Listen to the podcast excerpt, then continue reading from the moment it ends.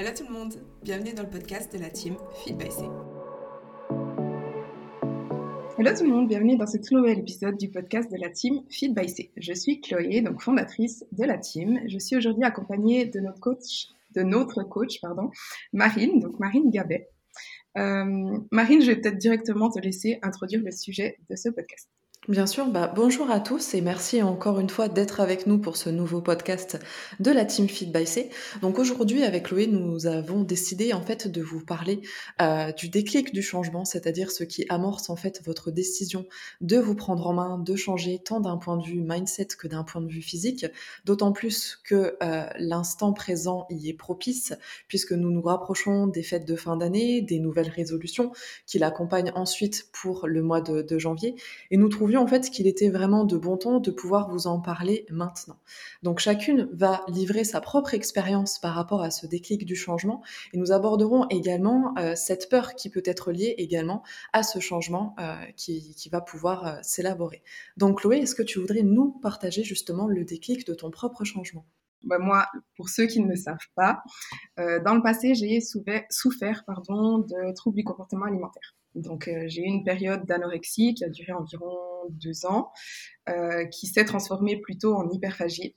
Mais du coup, j'étais, ben voilà, j'étais très très maigre. Je faisais 47 kilos pour 1m64. Et surtout, j'étais euh, très mal dans ma peau, d'une manière générale. Je pensais devoir toujours être plus maigre, et plus j'étais maigre, encore moins je m'aimais au final.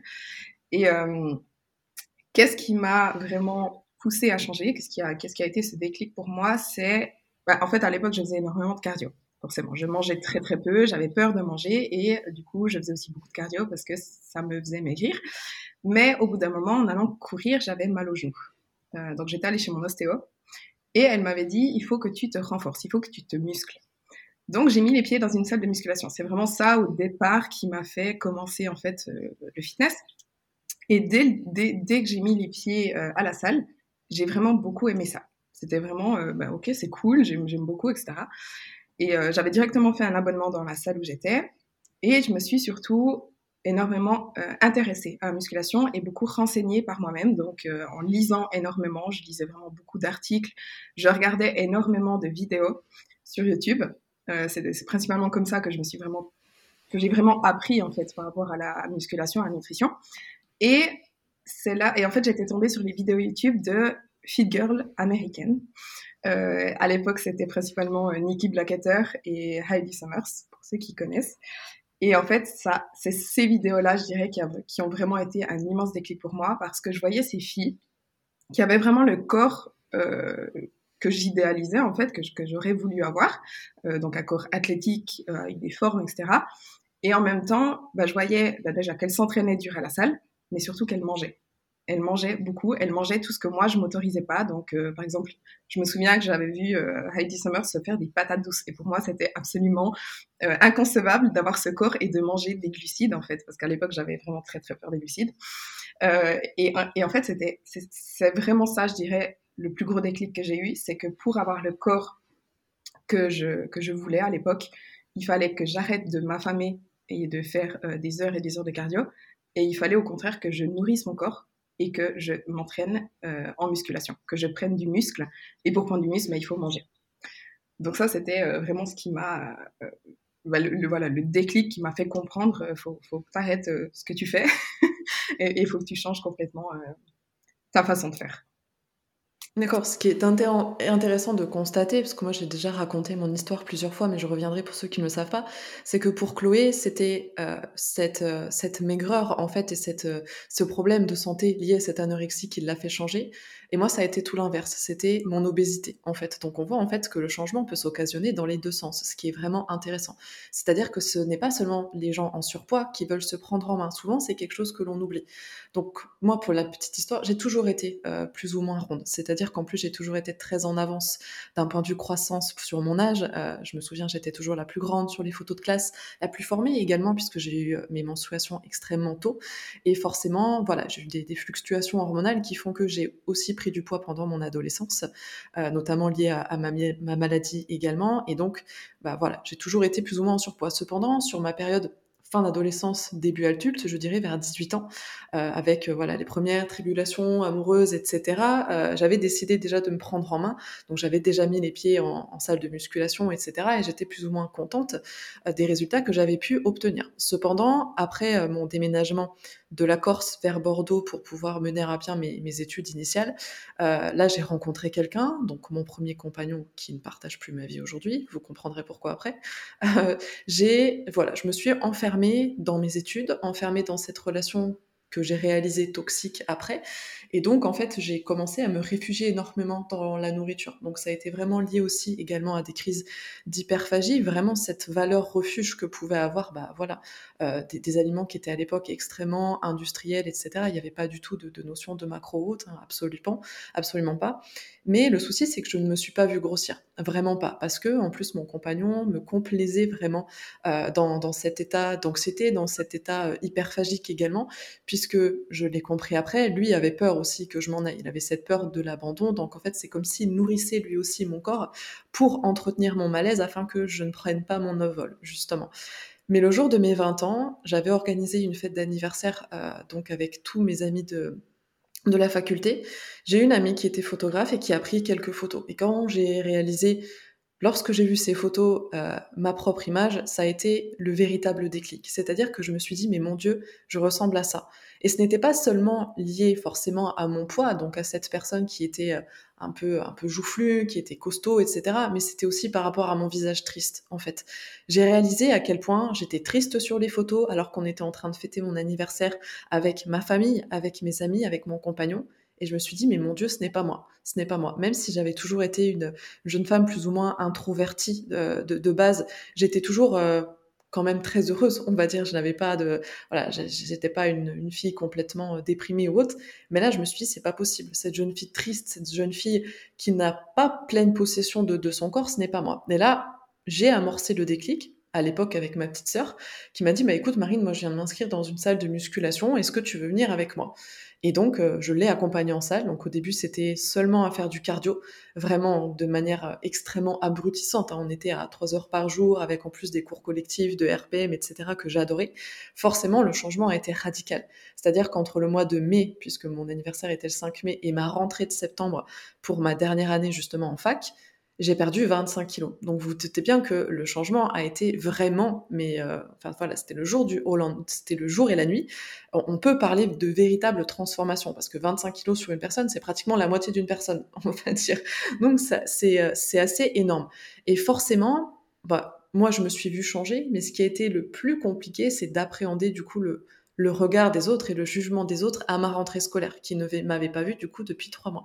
Donc, euh, ce qui, m'amène jusqu'au, du coup, sur, on va dire, euh, le déclic, on va dire, du changement initial, qui amène justement bah, la nouvelle apparence qui va être suscitée justement euh, aux yeux des autres. Toi, Chloé, comment est-ce qu'a vécu ton, ton, entourage justement par rapport à ce changement? Alors, disons que bah, déjà, ils étaient inquiet de base quand j'ai commencé à souffrir de troubles du comportement alimentaire. Euh, mais après, alors moi, au niveau des progrès, j'ai, contraire, enfin c'était l'inverse de toi. Toi, tu as perdu 25 kilos, moi, j'en ai pris 20. alors ça s'est fait plus lentement. Euh, disons que j'ai commencé le fitness en 2015. En 2016, je dirais que c'est là que j'ai vraiment lâché prise avec l'alimentation et que je me suis vraiment autorisée à manger plus. Et en 2016 et 2018, bah là, j'ai pris 20 kilos. Je suis passée de 47 kilos à 68 kilos. Euh, et c'est vrai que les, inquiétudes de mon entourage ont tourné, c'est-à-dire que mon entourage avait plutôt bah, au début peur bah de mon état de santé par rapport à l'anorexie. Et après, ils avaient peur parce que j'ai quand même pris beaucoup de poids. Et au bout d'un moment, c'était un petit peu, ouais, ça devient un peu trop. Et euh, c'était un peu paradoxal parce que j'avais enfin lâché avec l'alimentation. J'étais enfin beaucoup mieux, beaucoup plus heureuse. Euh, je, me, bah, je, me, permettais vraiment de, de, manger de tout. Et j'ai pris énormément de masse musculaire. Hein, dans les 20 kilos, c'était pas que du gras, il y avait beaucoup de gras, mais pas que. Euh, mais donc c'était beaucoup plus sain, j'étais vraiment en, bonne santé, etc. Et là, ben, les inquiétudes se sont tournées dans le sens, ouais, c'est un peu trop. Et, euh, et aussi, ben, la musculation, c'était vraiment devenu quelque chose de très important pour moi. Enfin, c'était vraiment devenu une passion. J'allais m'entraîner 4-5 fois par semaine. Et au début, j'avais des remarques. Euh, c'est un peu beaucoup, euh, tu vas devenir trop musclé, tu vas devenir un homme, euh, tu, tu vas devenir masculine, etc. Donc c'était pas des plus faciles à vivre, mais après, euh, disons que j'aimais tellement ça et je me sentais tellement mieux surtout dans ma peau euh, et dans, dans, ma vie. J'étais plus, euh, j'étais plus, comment dire, contrôlée en fait par la nourriture que je m'en foutais totalement. C'était, écoute, euh, moi je me sens bien, j'aime ça, je continue. Euh, je sais que pour certaines personnes, ça peut être plus compliqué, mais par contre, j'avais vraiment le soutien euh, de mon copain à l'époque. Et je pense que ça, c'est quelque chose qui aide énormément d'avoir le soutien juste d'une seule personne, euh, même si les autres te critiquent, etc. Juste avoir le soutien d'une seule personne, une personne qui croit en toi et qui te valide et qui te dit, OK, ce que tu fais, bah, je vais te soutenir et je vais pas te juger, te critiquer, te rabaisser, bah, ça fait énormément. Et ça, c'est quelque chose qu'il faut pas non plus, qu'il faudrait pas sous-estimer, avoir le soutien de l'entourage et, euh, éventuellement bah, prendre ses distances si l'entourage justement ne soutient pas. C'est un petit peu ce que j'ai fait. Toutes les personnes bah, voilà, qui me critiquaient ou qui disaient, euh, euh, qui foutaient de ma gueule, honnêtement, parce qu'au début, bah, j'ai aussi lancé mon compte Instagram, donc je montrais ce que je faisais. Et j'ai beaucoup, beaucoup de monde, même des amis hein, qui. Euh, se sont un peu retournés contre moi. Je pense qu'il y avait aussi pas mal de jalousie, mais qui du coup bah, se, se, foutaient concrètement de ma gueule et qui disaient t'es ridicule, etc. Et puis ça, bah, j'ai continué mon truc j'ai simplement coupé contact avec eux. Je me suis bah, éloignée des personnes qui me tiraient vers le bas. Et j'ai continué ben voilà, avec les, personnes qui justement croyaient en moi et qui, euh, bah, qui souhaitaient pas de moi en fait. Ce qui est intéressant de voir, c'est qu'en fait, le déclic du changement, forcément, c'est un déclic qui est d'un rapport de soi à soi, c'est un rapport au moi, on va dire, mais il y a aussi un gros déclic par rapport à son contexte, son environnement, euh, son panorama, comme on pourrait l'appeler, mais également via son entourage. Comme le disait si justement Chloé, le fait qu'un changement personnel, forcément, euh, induise bah, des changements annexes, on peut s'apercevoir de qu'on va dire, du véritable visage de notre, entourage. Des personnes qui sont véritablement, on va dire, nos amis, des personnes qui nous soutiennent dans les moments difficiles. Ça peut être le cas, bah voilà, pour un, changement physique, ça peut être aussi le cas pour, euh, pour une maladie. Je pense que Safia pourrait témoigner des personnes qui ont été, euh, qui ont été proches d'elle dans son combat contre, contre son cancer. Mais ce qui est intéressant, c'est de voir qu'en effet, c'est-à-dire que un, changement perso peut occasionner forcément des changements d'attitude. Moi, à l'inverse de toi, mes parents forcément euh on va dire, avait tiré la sonnette d'alarme forcément par rapport à mon surpoids. Et à l'inverse, lorsque je me suis amaigrir, bah, ils ont tiré la sonnette d'alarme par rapport justement à mon amaigrissement. Malheureusement, après justement cette perte de poids, j'ai eu ma période de TCA où on sombre de l'anorexie. Je suis passée d'à peu près 90 kilos du jour au lendemain, après à 55, et après ça a commencé à baisser, à tomber en dessous de la barre des 50 kilos pour 1m73. Euh, là, les gens ont commencé à s'alarmer à juste titre, forcément.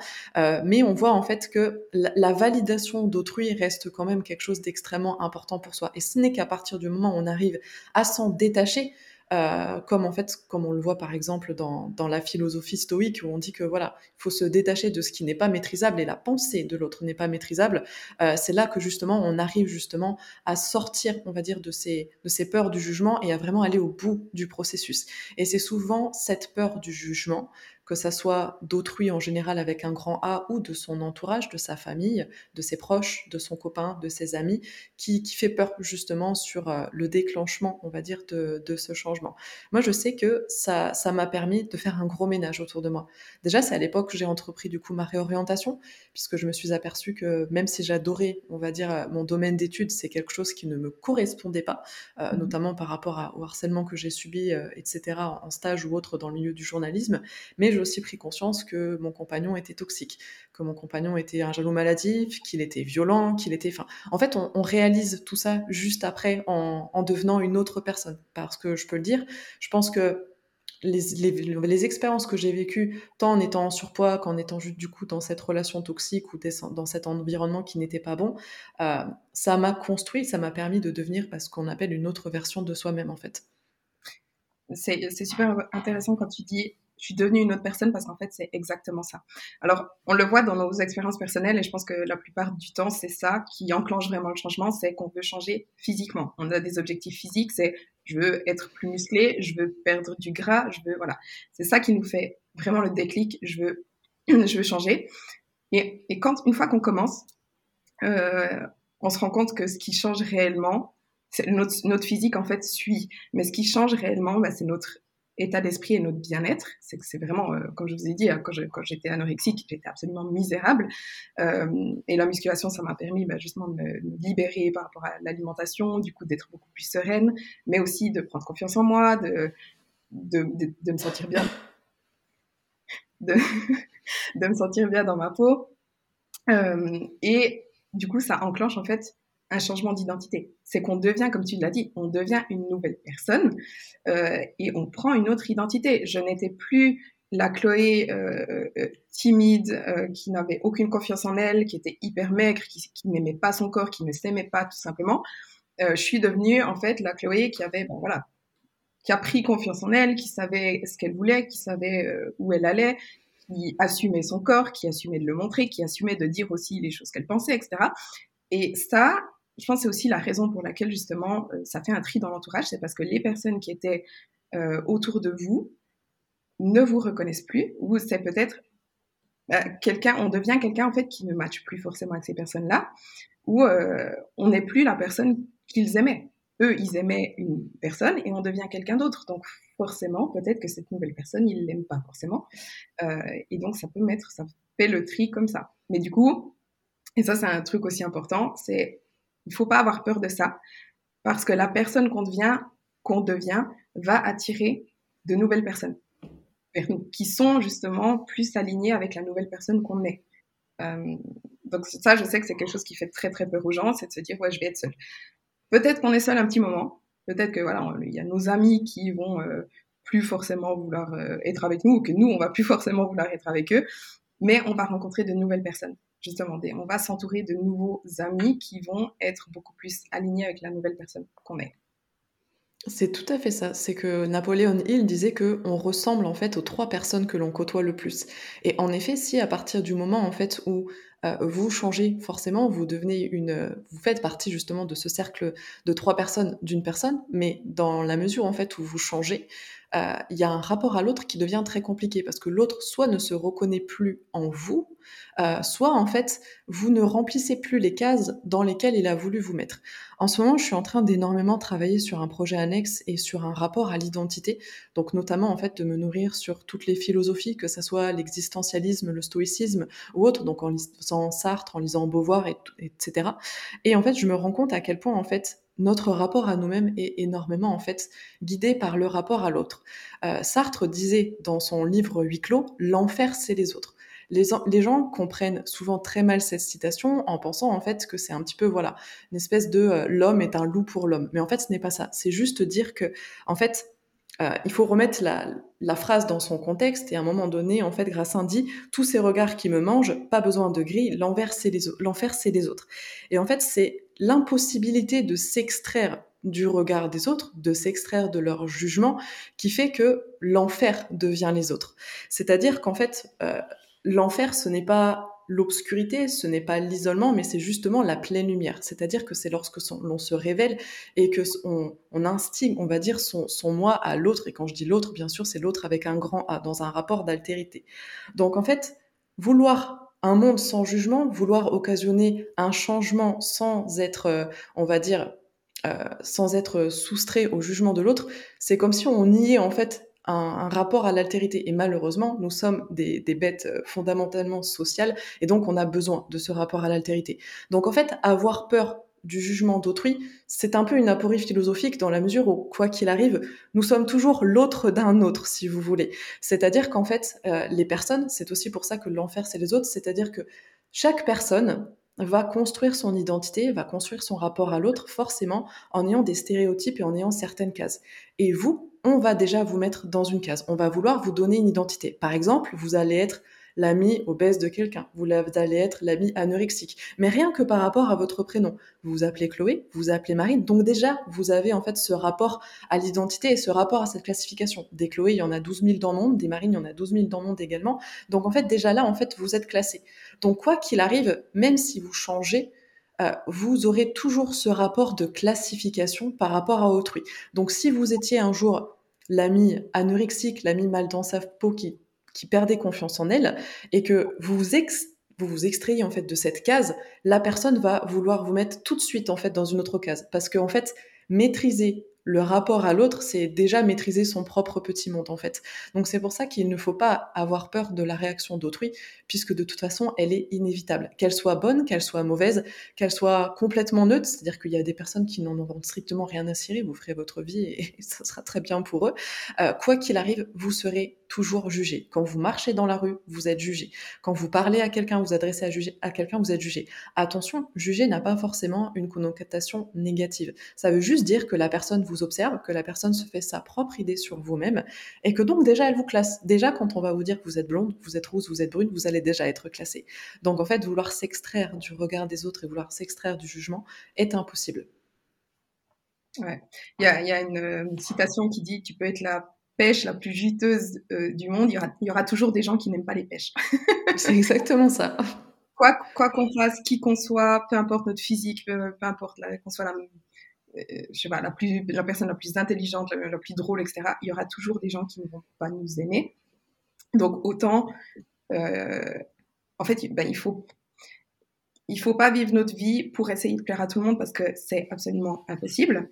Et au final, la seule personne qui sera malheureuse, c'est nous-mêmes. C'est vous-même. Euh, les gens, au final, eux, ils s'en foutent de ce que vous faites. Ils peuvent peut-être euh, juger, comme tu viens de le dire, et tout le monde a des avis sur tout en fonction bah, de, notre propre expérience, de nos propres euh, valeurs. Mais au final, la personne, au fond d'elle, elle, elle s'en fiche. Que vous soyez heureux, que vous soyez malheureux, elle, elle fait sa vie à elle. Donc, il faut vraiment vivre sa vie pour vous-même être heureux dans votre vie. Euh, ce qu'il faut en fait, c'est ne pas s'enfermer dans des dans des carcans identitaires. C'est-à-dire que je lisais justement un livre de, de Julie de Funès, donc qui est la petite fille de, Louis de Funès justement, qui est une qui est une philosophe et une conférencière absolument incroyable, et qui a fait un livre justement qui s'appelle Le siècle des égarés, qui parle justement de ce phénomène d'identité, qui est un gros problème en, en ce moment puisqu'en fait on, on, est en pleine crise justement identitaire par rapport à toute l'émergence de ces nouveaux sexes, de ces nouveaux genres, euh, ces conflits internationaux on le voit avec l'Ukraine, on le voit en ce moment avec Israël ou peu importe, euh, on voit en fait qu'il y a une énorme crise identitaire mondiale. Et justement, elle démontre d'un point de vue philosophique que l'identité est une aporie philosophique, c'est-à-dire que l'identité telle qu'on la conçoit n'existe pas, dans la, dans la mesure en fait où l'identité est extrêmement fluctuante et en fait elle est tout le temps modulable. C'est-à-dire que vous allez prendre des chemins et en fonction de telle ou telle en fait euh, décision, forcément votre chemin, votre identité va s'en voir altérée. Par exemple, la décision de se mettre au sport, on avait une identité composée de j'étais une personne maigrichonne, j'étais une personne obèse. Déjà, la décision de faire du sport nous amène à une personne qui va être maintenant jugée musclée, une personne que l'on va cataloguer pardon, de ce qu'ils appellent go muscu, fitness girl ou que sais-je encore. Euh, déjà là, en fait, votre identité va, va changer. Et de toute façon, ça sera comme ça tout au long de votre vie. C'est-à-dire que le moi, le moi avec un grand M, est fluctuant. Il est changeant au gré en fait des envies. D'instant en instant, de toute façon, vous changez. Vous vieillissez, vous changez de couleur de cheveux, vous entreprenez des choix différents, que ce soit des choix professionnels, des choix personnels. Donc quoi qu'il arrive, votre identité est fluctuante. Et donc avoir peur du changement, c'est avoir peur de vieillir et c'est avoir peur d'être soi. Donc encore une fois, en fait, on, voit d'un point de vue philosophique à quel point euh, la, la, peur du changement en soi, est une peur, euh, est une peur vraiment, euh, je vais pas dire stupide parce qu'il n'y a jamais de stupidité, mais qui est une peur en fait sans, sans fondement. C'est en fait c'est avoir peur un petit peu de l'inconnu.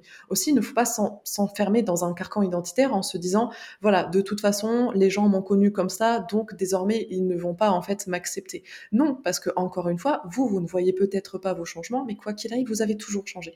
Comme je vous disais tout à l'heure, vous aviez vieilli, vous êtes devenu une autre personne. Donc quoi qu'il arrive, n'ayez pas peur d'entreprendre des changements pour vous, parce que de toute façon, votre rapport à l'altérité va, toujours en fait avoir une incidence sur ce que vous entreprenez. Mhm. Bah, en fait, la, peur du changement, c'est justement, je dirais, une peur de l'inconnu. C'est qu'on ne sait pas dans quoi on va, c'est qu'on ne sait pas à quoi s'attendre, et forcément, ça fait peur. Alors que si on fait ce qu'on a toujours fait, ben, on sait ce qui va arriver, euh, et donc on peut prévoir, et, ça fait moins peur.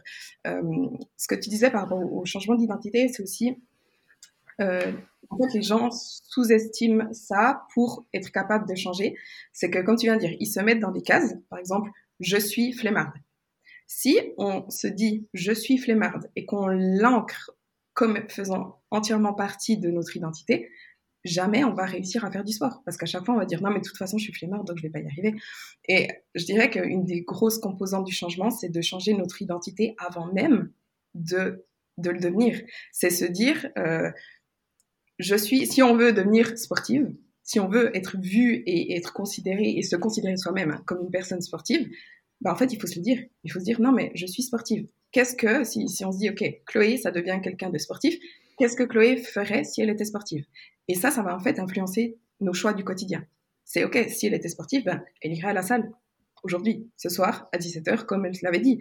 Et, euh, et il faut en fait déjà changer intérieurement avant même d'être la personne qu'on aimerait être et se dire qu'on est déjà cette personne. Et se dire qu'on est déjà cette personne, c'est vraiment ce qui va changer tous nos comportements. Chaque jour, toutes les petites décisions qu'on va faire, elles vont être faites en fonction de la personne qu'on aimerait être et de la personne du coup qu'on va devenir et on va effectivement devenir cette personne. Et ça, je pense que c'est une des grosses composantes vraiment du changement et, du succès en fait de l'atteinte de ces objectifs. C'est vraiment agir comme si on avait quasiment déjà atteint nos objectifs. C'est exactement ça, c'est la base euh, tout à fait du déterminisme en fait, qui dit que quoi qu'il arrive, en fait, c'est votre choix qui va déterminer le reste de votre vie. Être euh, déterministe, c'est aussi être déterminé, c'est-à-dire que vous vous êtes fixé un objectif et quoi qu'il arrive, vous allez mettre tous les outils justement pour euh, pour les atteindre, pour amorcer ce changement et pour le mener à bien. encore une fois, le, tout étant de ne, pas s'enfermer, comme le disait Chloé tout à l'heure, dans, des, stéréotypes que nous avons, nous-mêmes créés, ce qu'on appelle aussi des croyances limitantes, en disant de toute façon, je suis flemmarde, donc je n'arriverai jamais à me mettre au sport. De toute façon, avec moi, euh, c'est la stratégie du tout ou rien. Je sais que je vais faire du sport et que le lendemain, j'en ferai plus du tout. Non, ce qu'il faut que vous changiez, c'est votre manière d'aborder les choses. Aujourd'hui, votre moi à l'instant T vous dit que c'est impossible, mais votre moi de demain va dire que c'est possible. Et c'est à partir de du moment où vous vous dites que c'est possible, que ça le devient. Le langage devient performatif. C'est-à-dire qu'en effet, si vous vous répétez que vous êtes nul, que vous êtes gros, que vous êtes, euh, que vous êtes flemmard, peu importe, euh, que vous n'avez pas d'ambition, etc., le langage performatif fait qu'en effet, vous le devenez. Mais à partir du moment où vous commencez à changer ne serait-ce que votre manière de parler, plutôt que dire je vais essayer de, vous dites je vais le faire. Je vais le faire et ça va tout changer. C'est-à-dire que le langage devient action J'aime beaucoup ce que tu dis parce que c'est quelque chose que je fais toujours, toujours avec mes clientes. Quand elles me disent, je les corrige toujours. Quand elles me disent, je vais essayer, je, euh, on verra, etc. Je dis non, parle au futur. Dis, je vais le faire. Euh, et la manière dont on se parle à nous-mêmes, c'est extrêmement important. Et prendre conscience aussi de la façon dont on se parle, ça change tout. C'est dès qu'on a une, une pensée euh, négative qui vient euh, du, du, genre je vais pas y arriver ou euh, ça euh, je suis pas capable je suis pas assez bien etc c'est juste prendre conscience se dire non c'est pas vrai. Je suis capable d'aller euh, à la salle euh, quatre fois par semaine. Je suis capable de faire ça. Juste vraiment changer en fait enfin prendre conscience déjà de, de, de des choses qu'on se dit et ensuite essayer de changer ce discours-là. C'est pas quelque chose qui se fait du jour au lendemain, bien sûr, mais petit à petit, juste prendre conscience de la façon dont on se parle, c'est vraiment un, un, life changer, on va dire. Et j'ajouterais même que euh, c'est une phrase que j'applique beaucoup en, ce moment parce que je l'ai lu d'un point de vue philosophique, pardon, et ça m'a amené à beaucoup réfléchir. Mais où Julia de Funès disait justement que rien que parce que vous êtes unique, c'est-à-dire que des personnes comme vous, euh, il n'y en a pas deux, même si vous êtes jumelles, peu importe, vous êtes deux personnes différentes, vous êtes déjà parfaite parce que dans votre complexité, vous êtes parfaite. Donc même si vous changez, vous serez toujours parfaite par rapport à votre, justement, par rapport à votre caractère unique en fait. Et je trouve qu'il y a des moments, voilà, ce se passer des messages comme ça, euh, des, des, mots un petit peu plus amélioratifs, parce qu'on a tendance à être extrêmement péjoratif avec soi, c'est très bien. Ce n'est pas de l'égocentrisme, ce n'est pas de la flatterie, ce n'est pas avoir un ego surdimensionné, c'est juste se donner la chance, justement, comme je le prône en ce moment, de devenir l'icône, justement, que l'on fantasme, de devenir cette personne, euh, non pas, on va dire, de se dire, j'aimerais être celle-ci, j'aimerais être celle-là, non, parce qu'encore une fois, vous êtes, vous êtes unique dans votre complexité, en fait. Et aussi, je, quand tu parlais, j'ai pensé à quelque chose, mais lorsque je me suis mise à, à la muscu à l'époque, donc ça fait de ça presque dix ans maintenant, ce qui ne me rajeunit pas, j'avais peur en fait de tomber dans un certain stéréotype et d'échapper, on va dire, à la personne que j'avais construite. C'est-à-dire que j'étais vue comme un rat de bibliothèque, puisque j'ai fait des études de lettres, j'ai toujours écrit, etc. J'avais un amour pour les mots encore maintenant. Et j'avais peur en fait qu'en devenant une sportive, les gens se disent, de toute façon, elle a un physique, mais elle n'a pas de tête. Mmh. Forcément, c'est arrivé pour certaines personnes. Et après, du coup, je ne savais jamais où me distinguer. Même par exemple, dans la construction de mon contenu ou peu importe, je ne savais jamais si je pouvais continuer à bien m'exprimer ou s'il fallait que je joue à une autre personne pour me faire accepter dans un nouveau milieu que je découvrais. Donc au début, j'étais un petit peu en perdition par rapport à, à tout ça. Donc je me suis essayé plusieurs choses jusqu'à découvrir, mais très récemment, je pense que je pouvais être juste complexe par rapport à tout, que je pouvais à la fois mixer euh, mon amour pour le sport, cette euh, volonté voilà déterministe euh, avec le mot discipline et badass tatoué sur sur le corps, avoir en plus la chanteur de la tête de mon chanteur préféré sur le bras et à la fois en fait tenir des conférences philosophiques en fait, c'est-à-dire que je, je nourris en fait mon caractère complexe. Et pour moi c'est devenu vraiment une philosophie de vie de toujours en fait aller vers la surprise, de toujours aller vers la complexité et de n'appartenir à auquel, aucune case dans laquelle on aurait voulu me mettre justement. Je pense que c'est aussi euh, bah, avec le temps et avec l'âge aussi, parce que quand on a 20 ans, on, on réfléchit pas, on n'a pas la maturité qu'on a plutôt dans la trentaine, ou quand on se rapproche de la trentaine. Mais euh, je pense qu'en fait, c'est tout simplement devenir soi et accepter d'être soi et accepter euh, accepter qui on est. Et c'est normal je pense aussi dans un processus de changement de plus trop savoir qui on est à un moment et de plus trop savoir où se, où se placer où se mettre. Euh, ça c'est quelque chose que j'ai disons pas forcément vécu personnellement parce qu'en fait justement j'ai vraiment évolué vers une affirmation de moi-même et une acceptation de moi-même. Et euh, bah oui clairement quand on va sur mon Instagram par exemple et qu'on voit juste euh, mon cul, etc., les gens se disent, elle est bête cette fille. C'est toujours, c'est un peu un truc du genre, bah, elle est superficielle, elle est bête, quand on, quand on creuse pas un petit peu mon contenu. Mais en fait, c'est quelque chose avec lequel bah, je suis OK. Parce que ces gens bah, ne me connaissent pas, etc. Et il faut juste être OK, en fait, avec, euh, en fait, du moment qu'on est OK avec qui on est et qu'on sait justement qui on est et qu'on s'accepte et qu'on s'assume, bah, on s'en fiche, en fait, de ce que les gens vont penser et dans quelle case ils vont nous mettre. On va dire, OK, bah, si tu veux me mettre dans cette case, ben vas-y, mets-moi dans cette case whatever. Moi, je sais dans ce que je suis. Et, euh, et effectivement, on n'est pas obligé de se mettre dans des cases précises et on peut être dans plusieurs cases, en fait. Comme tu viens de le dire, euh, c'est pas parce que tu es tatoué et que tu fais de la muscu que tu peux pas être intelligente et donner des conférences et, faire des podcasts et, parler de sujets sérieux, etc. Donc, on n'est pas obligé justement de se mettre euh, dans des cases euh, du moment qu'on qu'on est aligné avec ce qu'on est et que, qui on est en fait corresponde à nos valeurs et qu'on n'ait pas une dissonance cognitive du genre je fais ça ou je me montre comme ça alors qu'au fond de moi c'est pas ce que je veux ou c'est pas ce que je suis ou c'est pas qui je suis. Le but n'est pas de nourrir les stéréotypes. C'est marrant qu'on parle de tatouage, mais à l'époque, par exemple, les personnes qui étaient tatouées étaient vues comme des taulards, euh, des personnes qui traînaient dans les quartiers malfamés. Aujourd'hui, tout le monde est tatoué. Donc c'est bien la preuve, en fait, que les mentalités évoluent. Ensuite, on va vous juger, par exemple, il y a énormément de stéréotypes qui, qui existent. Vous êtes blonde, vous avez de la poitrine refaite. Moi, c'est quelque chose que j'ai expérimenté. J'étais blonde il y a encore quelques mois. On a dit, bon, bah, c'est la blonde siliconée. Les gens, en fait, ne vont pas plus loin que, comme ce que l'on disait, dans la case dans laquelle ils vous mettent. Donc, en fait, n'ayez pas peur d'appartenir partiellement à une case parce que de toute façon, vous savez au fond de vous-même que vous n'êtes pas cette personne. Donc, encore une fois, et euh, il me semble que Chloé euh, l'a lu également ce, livre, Avoir le pouvoir de ne pas être aimé, il le dit. C'est-à-dire que l'opinion que les gens vont avoir de toi ne te regarde pas. Il ne faut pas avoir, être à la recherche toujours de ce besoin de reconnaissance. Forcément, l'être humain a besoin de validation. Cependant, la reconnaissance ne doit pas guider à 100% en fait vos choix personnels. Autorisez-vous à être vous-même dans votre complexité. Mmh. Je, reviens un tout petit peu sur un, autre sujet, disons. Euh, dans, le, dans un processus de changement, de transformation, euh, souvent on a des freins qui nous empêche de, de changer. Et c'est très souvent, c'est ce qu'on voit en coaching, justement. Et, et, la plupart du temps, c'est que les gens ne s'autorisent pas à changer parce qu'ils s'autorisent pas à devenir meilleurs parce qu'ils considèrent qu'ils ne le méritent pas, qu'ils ne sont pas assez bien. Moi, je vois beaucoup, en fait, de comportements d'auto-sabotage euh, qui vient que les gens, de base, ils disent oui, je vais changer, mais ils n'arrivent pas ou ils n'arrivent pas à se tenir à ce qu'ils devraient faire pour changer, justement comme on l'a dit avant, principalement parce qu'ils se mettent dans des cases et ils s'en tiennent à leur ancienne identité, mais ils s'autorisent pas à avoir une nouvelle identité et à vraiment réussir à changer parce qu'ils pensent je le mérite pas, je suis pas assez bien, je mérite pas d'être heureuse, je mérite pas, etc. Et donc c'est des peurs et ça c'est vraiment des choses on peut pas dire les causes comme ça. Hein. Ça peut être, il y a beaucoup, beaucoup de causes, de causes profondes.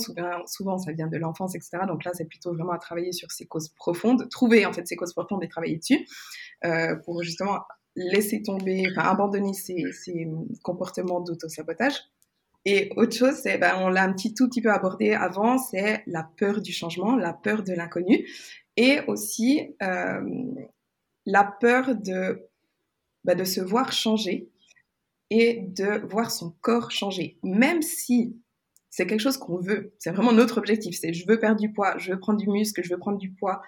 Euh, ce qu'on voit en coaching, ce que je vois en tout cas moi souvent en coaching, c'est qu'une fois qu'on a, que la personne perd effectivement du poids, ou prend du muscle, etc., elle ne, se reconnaît plus. Parce que son corps change, et en fait, elle doit aussi passer par un, un processus de euh, réappropriation de son propre corps et de limite de deuil de son corps passé. Même si, bah, si quelqu'un a été en surpoids vraiment toute sa vie et que tout à coup, enfin tout à coup, en six mois, disons, elle perd du poids dans, dans un processus de sèche, il faut qu'elle puisse se réapproprier son corps et accepter euh, de ne plus mettre la même taille de vêtements qu'avant, de ne plus... Euh, moi, j'ai une cliente, par exemple, actuellement, ce qui est assez difficile, elle a perdu 15 euh, kilos, je crois, et elle se sent beaucoup mieux, mais elle a perdu forcément pas mal de poitrine parce que bah, voilà, dans un processus de perte du poids, la poitrine, c'est de la, c'est de la matière euh, grasse, euh, de la matière adipeuse, pardon. Et du coup, ben voilà, elle perd un petit peu en poitrine et c'est pas forcément facile à vivre pour elle parce qu'elle a toujours été euh, une femme avec une forte poitrine. Donc ça, c'est aussi quelque chose qui est un frein au changement, c'est de, enfin, qui est difficile à vivre, disons, dans le changement, c'est de devoir se réhabituer à son nouveau corps pendant que tu parlais, je pensais à autre chose aussi parce que tu parlais de, causes profondes. Et là, il y a aussi un autre facteur que moi j'observe énormément en, coaching ou même d'un point de vue sociétal, puisque par rapport à mon projet annexe, c'est quelque chose sur lequel je, m'attarde beaucoup. C'est que les, les personnes sont extrêmement en fait enfermées je parle d'un point de vue occidental, d'un point de vue français et européen. Les Américains, c'est encore autre chose. Sont enfermés, pardon parce que ce que je vais dire va être vraiment dur, mais enfermés dans leur médiocrité. Dans la mesure où, en fait, la société, le monde en général, le monde occidental, encore une fois, j'entends, les, on va dire, les conforte dans leurs petits projets, les conforte dans leur schéma de vie, dans leurs choix, etc. Et en fait, S'autoriser à avoir de l'ambition, s'autoriser à atteindre le succès, c'est quelque chose qui est tabou. Parce mmh. que, par exemple, avoir de l'argent, c'est mal, il faut pas trop en parler. Devenir une personne désirable, devenir une personne extrêmement bien foutue, etc., c'est mal. Le but étant, la, la, société veut le faire croire, de toujours rester à peu près moyen. C'est-à-dire que l'ambition, surtout pour les femmes en plus, mhm. l'ambition, le succès, la, volonté de se prendre en main, d'être des personnes émancipées, par exemple, de se défaire du salariat euh, pour être entrepreneur, de travailler plus que 35 heures, etc. C'est-à-dire qu'on essaye toujours de vous brider dans vos choix pour que vous restiez manipulable, pour que vous restiez maîtrisable et pour que vous restiez dans des quotas. C'est-à-dire que si vous êtes trop excellent, on va vous pointer du doigt. On va dire, si par exemple vous avez trop d'argent, on va vous dire que vous êtes un voleur.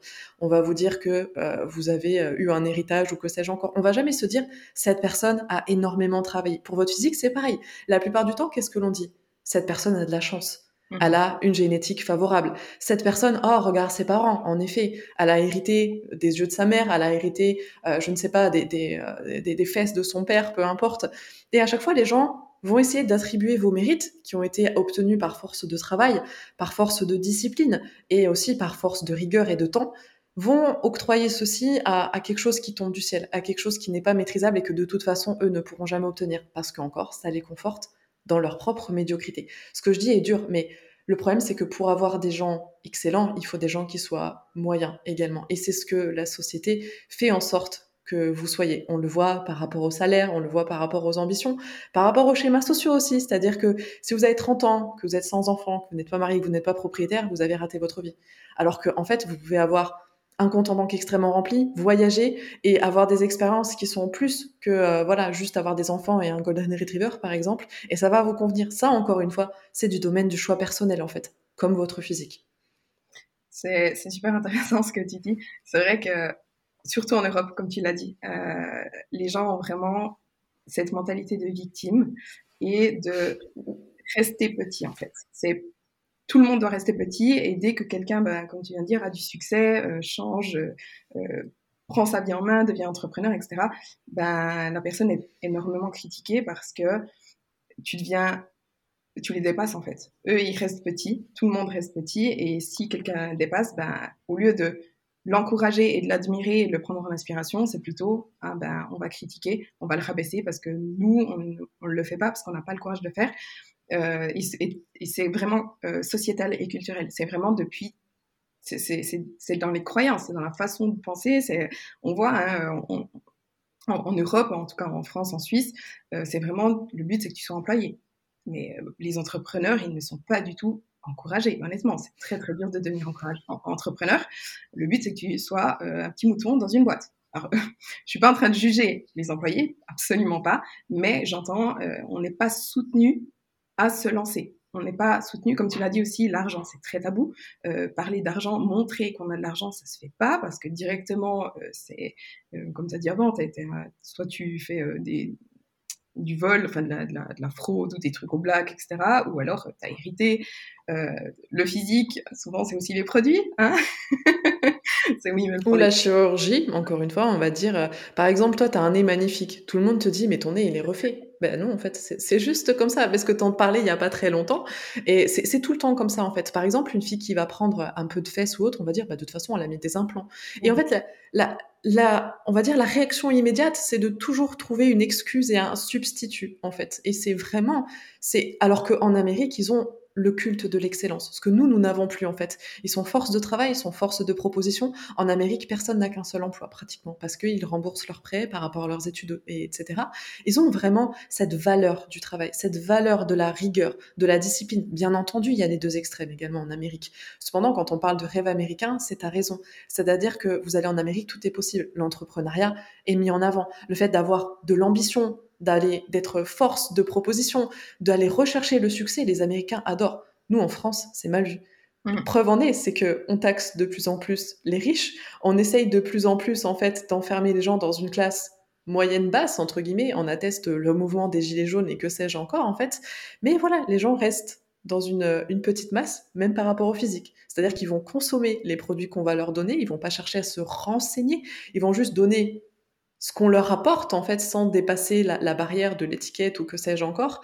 Euh, ils vont consommer telle ou telle chose parce que tel ou tel médecin euh, des plateaux télé ont dit qu'il fallait consommer ça, etc. Il n'y a pas de curiosité naturelle, il n'y a pas de recherche, de l'excellence, du travail. C'est exactement ça. Et en fait, bah, dans un processus de changement aussi, ou si bah, vous écoutez ce podcast et que vous voulez changer, la première chose à faire, c'est de prendre conscience que vous êtes le seul qui peut le faire. Et il faut prendre vos responsabilités et personne en fait va changer pour vous, personne va le faire pour vous, euh, ni, euh, pas quelqu'un d'autre, pas un médecin, ce sera pas un médicament. C'est vraiment à vous en fait de vous prendre en main et de vous dire ok maintenant j'agis. Ce sera même pas un coach. Hein. Alors oui, le, le fait d'agir et de se dire j'engage un coach pour m'aider, bien entendu, ça va vous aider. Et c'est c'est vraiment recommandé, hein, surtout. je, peux, je peux que vous encourager. Mais il faut se dire, c'est pas le coach qui va faire le travail pour vous. Ça, on le voit des fois. C'est je paye un coach. Et quand la personne après se rend compte, ah, mais en fait, je dois moi-même appliquer ce que le coach me dit, bah, c'est compliqué. Et il faut vraiment se, dire, personne va le faire pour vous. C'est à vous de vous bouger. Et le moment où vous comprenez ça, euh, c'est là qu'il y a tout qui change en fait. Si rien ne change de votre côté, rien ne va changer. Euh, et, et, pas le temps non plus. Des fois, on voit des gens qui attendent en se disant euh, ça va changer tout seul, ils espèrent. Si vous ne faites rien, il n'y a rien qui va changer. Et prenez vraiment euh, conscience que c'est votre propre responsabilité et que vous devez agir vous-même. J'ai encore eu le cas tout à l'heure après euh, un appel que j'ai fait hier d'une jeune fille qui m'a dit Mais est-ce que ça serait pas mieux d'attendre la rentrée? Mais du coup, pourquoi toujours attendre? C'est-à-dire que si tu as pris cette décision à cet instant T, c'est que tu as le pouvoir, tu as la capacité de le faire maintenant. Qu'est-ce qui aura changé? Au mois de janvier. Alors certes, les repas de Noël seront passés, mais les repas de Noël, ça ne représente que deux à trois repas en fait sur le mois de décembre. Par contre, ce qui est drôle, c'est de constater que les repas de Noël font peur, alors que du coup, sortir au restaurant, etc., ne fait pas peur dans le reste de l'année. Alors qu'au final, c'est exactement la même chose. C'est juste le stéréotype qu'il existe autour des fêtes, et aussi ce stéréotype de janvier, début d'année, euh, recommencement, nouvelle année, etc. Mais dites-vous bien, encore une fois, que le système d'année calendaire, etc., c'est une invention humaine. C'est-à-dire qu'en fait, il n'y a pas d'instant T pour commencer. Le meilleur moment pour commencer, c'est le moment où vous l'avez décidé. Il ne faut pas attendre un lundi, un nouveau mois, le mois de janvier, juste avant l'été, après l'été. Non, les moments forts, encore une fois, ce sont des moments qui ont été déterminés par l'homme par rapport à sa construction calendaire. Mais en somme, le calendrier n'existe pas. Allez, en Chine, le calendrier est différent, en fait. Donc, en fait, même par rapport au décalage horaire. Donc, on voit que c'est une ineptie, en fait, d'attendre le bon moment. Le bon moment, c'est maintenant. C'est quand vous avez le sentiment que vous devez changer. Que qu'on soit dimanche, qu'il soit 23h30 ou 6h30 du matin, c'est au moment où vous l'avez décidé. Et, aussi, en fait, il n'y a jamais de bon moment. Il y aura toujours quelque chose. Il y aura toujours, genre, toujours un anniversaire, un mariage, une fête, un truc, euh, trop de stress au boulot, machin. C'est jamais le bon moment. Et en fait, vaut mieux même limite commencer quand c'est pas le moment. Parce que euh, quand on commence, quand toutes les circonstances sont parfaites, on n'a pas de, trop de stress, on n'a pas de, de resto de prévu, pas de voyage de prévu, etc. Bah oui, on commence à ce moment-là, ça va très bien se passer. Mais dès le moment où ce sera une période un peu plus chargée, vous allez plus être capable de gérer parce que euh, ben, pour vous, dans vos têtes, ça doit être les circonstances parfaites pour être capable de tenir. Et souvent, euh, ce qu'on comprend pas, c'est que c'est c'est un changement, enfin c'est un changement de mode de vie en fait. C'est pas juste euh, un, régime pendant quelques semaines, pendant trois mois ou six mois. Euh, c'est vraiment une, un processus qui se met en place, qui s'inculque en fait dans votre vie quotidienne. Et c'est un changement d'habitude, c'est un changement de lifestyle. Euh, et du coup, bah, il faut réussir à, à, mettre tout ça, comment dire, à, à inclure ce processus de changement dans votre vie. Aussi, je suis convaincue, et je le vois de plus en plus, que ça soit d'une expérience personnelle ou de ce que j'observe chez les gens, que le véritable changement, le véritable succès se construit dans l'inconfort. L'inconfort ne veut pas forcément dire dans la douleur, mais il veut dire que, quoi qu'il arrive, on prend une décision initiale de changer lorsque quelque chose dans sa vie ne va pas. Ça peut être un mal-être physique, ça peut être une situation dans laquelle euh, voilà, on n'est pas forcément euh, à l'aise, les changements peuvent prendre énormément de force. Là, on parlait du changement, beaucoup du changement esthétique, euh, mais un changement esthétique peut être guidé par d'autres changements également. Par exemple, l'année dernière, avec mon compagnon, nous avons pris la décision, par exemple, de quitter Bordeaux, le centre-ville, sa vue euh, tonitruante, etc., pour justement aller s'installer dans la campagne. C'était un gros changement, ça a été construit sur la confort, parce que bah, moi, du coup, je démarrais mon activité avec la team, donc c'était un gros changement, et mon compagnon essuie une déconvenue professionnelle où son associé s'est barré avec la caisse et avec le projet donc forcément, c'était pas forcément le bon moment peut-être pour occasionner un changement de vie, un déménagement, euh, avoir une nouvelle maison, etc. Pourtant, on l'a fait. Et aujourd'hui, on en voit absolument tous les bénéfices. Pourtant, ce changement a été construit dans une situation d'extrême inconfort. En plus, j'étais en pleine période de sèche, etc. Enfin, il n'y avait rien qui allait clairement. Hein. Euh, j'avais un genou en vrac, tout, tout était pourri. Et aujourd'hui, quand on voit la, vie qu'on a réussi à se construire, le confort de notre maison, comment on est meublé, euh, voilà, on a, on a un chien adorable, on a tout ça, tout va bien en fait. Et pourtant, bah, on a réussi à atteindre ce qui pour nous est ce, ce succès en fait dans notre vie personnelle, justement en se construisant dans un cruel en fait inconfort qui n'était pas forcément de notre fait, parce que là, se faire couillonner par son associé, bon, ça on peut pas trop le maîtriser, mais euh, mais voilà, ça a été construit sur sur quelque chose d'extrêmement bancal en fait. Mais à partir du moment où vous décidez et vraiment vous mettez toutes les actions bout à bout pour vous en sortir, la seule chose qui peut vous freiner, c'est vous-même en fait. Mmh. Souvent, les gens, quand ils n'agissent pas directement et qu'ils disent bon, je le ferai plus tard, c'est que justement, ils n'ont pas encore eu ce déclic euh, et, et c'est pas encore une nécessité en fait. Ils sont pas encore dans un état où se dire il faut que ça change. Je, ils sont pas encore assez malheureux ou euh, pas encore assez inconfortable pour se dire, bon, c'est soit je reste dans cette situation et c'est encore pire, soit je change et oui, ce sera inconfortable, oui, ce sera difficile, mais euh, au final, je serai mieux en fait. Il y y a, y a une autre citation qui dit, attends, je sais plus exactement comment ça va, mais c'est un, peu euh, genre, l'univers m'a mis euh, dans cette situation comme signe que, que je dois changer, quoi. Et c'est un peu ça, c'est il faut être inconfortable pour avoir vraiment cette envie de changer. Et le déclic peut prendre des formes bien différentes. Toi, par exemple, c'était une douleur au genou qui t'a amené chez un ostéopathe qui t'a dit qu'il faudrait faire ce renforcement. Moi, ça a été la prise de conscience de, de, voir mon visage si triste et bouffi sur les photos.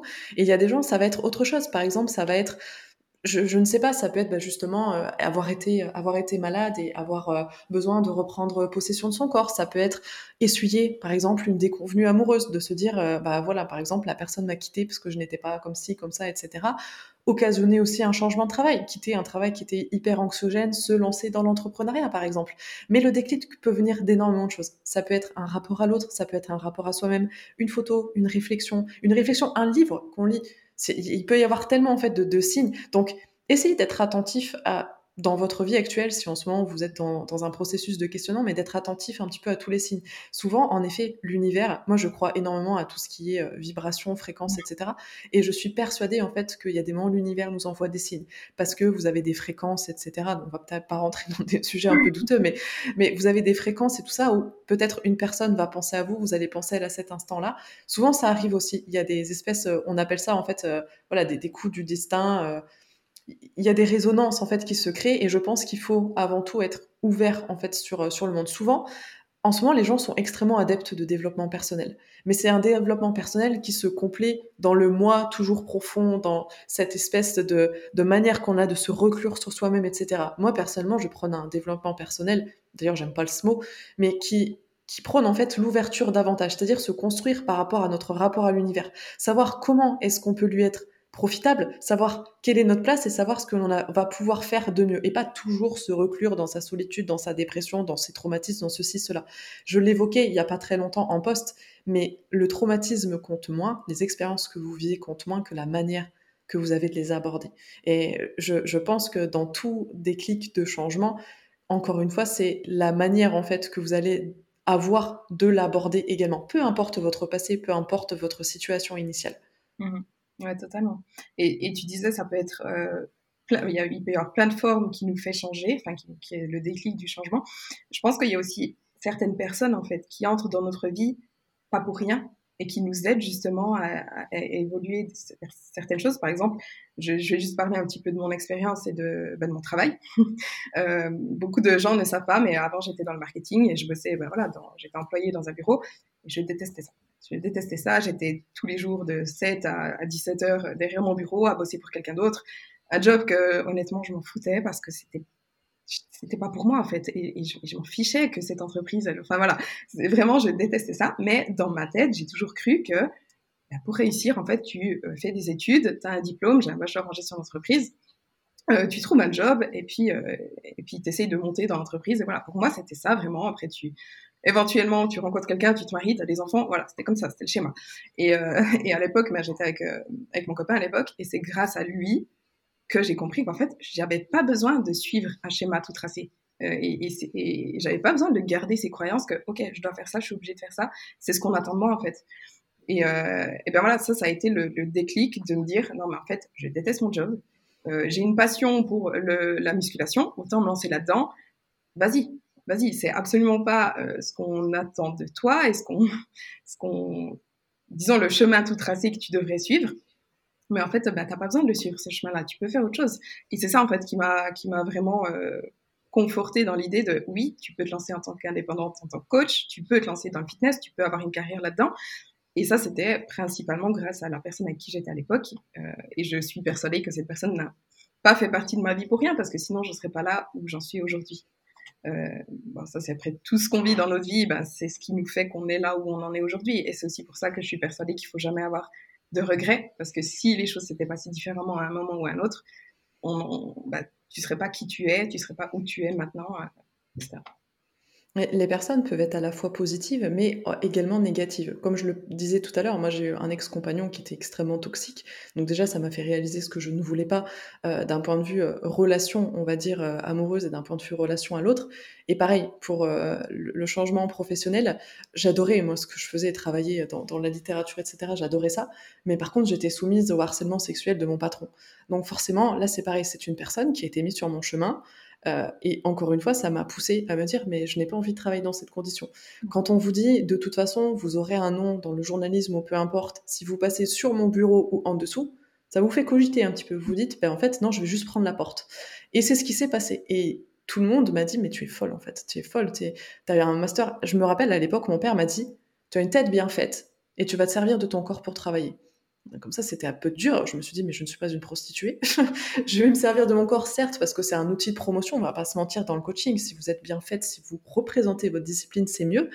Mais je me suis dit, mais ce n'est pas parce que d'un seul coup je pratique le sport que je n'ai plus de cerveau. C'est-à-dire ma tête est exactement la même. Et au contraire, c'est-à-dire que j'ai accru mes connaissances sur certains domaines. Donc je me suis ouverte à un domaine que je, de base, je ne maîtrisais pas, ou du moins moins. C'est-à-dire qu'aujourd'hui, je suis capable de vous citer Sartre, comme je peux vous parler en fait des déboires d'un système digestif. C'est dire en fait encore une fois la complexité en fait de l'individu et la manière dont on vous construisez. On en parlait tout à l'heure, mais voilà, vous n'êtes pas juste un stéréotype. Souvent les gens me disent, bah, qu'est-ce que tu fais dans la vie?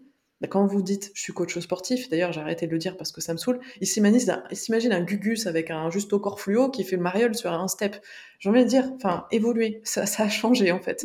Quand vous dites entrepreneur et, que vous dites un petit peu ce que vous faites dans la vie, vos projets, etc., vous avez un projet dans votre création d'entreprise, ceci, cela, encore une fois, les gens vous regardent avec des gros yeux, on a l'air de dire, mais elle est complètement, enfin, ça marchera jamais. Vous allez voir une banque, on vous dit, votre situation, elle est un peu bancale, alors qu'en fait, vous gagnez euh, trois ou quatre fois le salaire de la personne à qui vous adressez. Mais ne, voilà, ne construisez pas forcément tout ce que vous êtes par rapport à ce que vous allez recevoir de négatif des autres. Si vous êtes convaincu de votre projet, que ce soit entreprendre un changement physique, euh, monter votre boîte ou vous lancer, euh, je sais pas, dans, dans, l'élevage de, de lama au Pérou, peu importe, faites-le si vous êtes convaincu que vous devez le faire en fait. C'est exactement ça. Mais du coup, je pense qu'on a quand même bien fait le, tour du sujet. On est un petit peu, un petit peu parti. Mais pour peut-être résumer un tout petit peu, c'est euh, prenez conscience déjà que si vous voulez vraiment changer, c'est à vous de le faire. Vous êtes le seul qui peut le faire.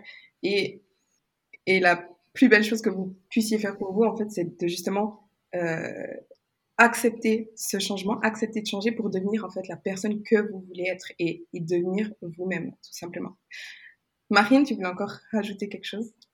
Je pense que la, la question a, a été euh, très, on va dire, euh, très florissante. Et comme tu l'as dit, on est parti dans, bien des sujets, puisque le déclic du changement prend forme certes sous un changement physique, mais aussi beaucoup un changement moral, un changement euh, philosophique, peu importe. Mais je pense que je pourrais juste conclure en disant que n'ayez pas peur du changement, acceptez tous les changements qui s'offrent à vous, acceptez de changer également, de devenir peut-être une autre personne pour vous-même et une autre personne pour, euh, pour l'autre avec un, un grand A. Et souvenez-vous que, encore une fois, comme je l'ai dit tout à l'heure, quoi qu'il arrive, comme vous êtes unique, vous êtes déjà parfait de base, parce que vous êtes unique dans votre complexité. Alors, merci beaucoup à tout le monde pour votre écoute. Merci beaucoup Marine pour ce podcast. On espère vraiment que cet épisode vous a plu. Pour information, on met en ligne un nouvel épisode vraiment chaque vendredi, donc ne manquez pas les rendez-vous. On espère que cet épisode vous a plu. Si c'est le cas, n'oubliez pas de lui donner une note et de le partager sur les réseaux sociaux. Et à bientôt dans un nouvel épisode.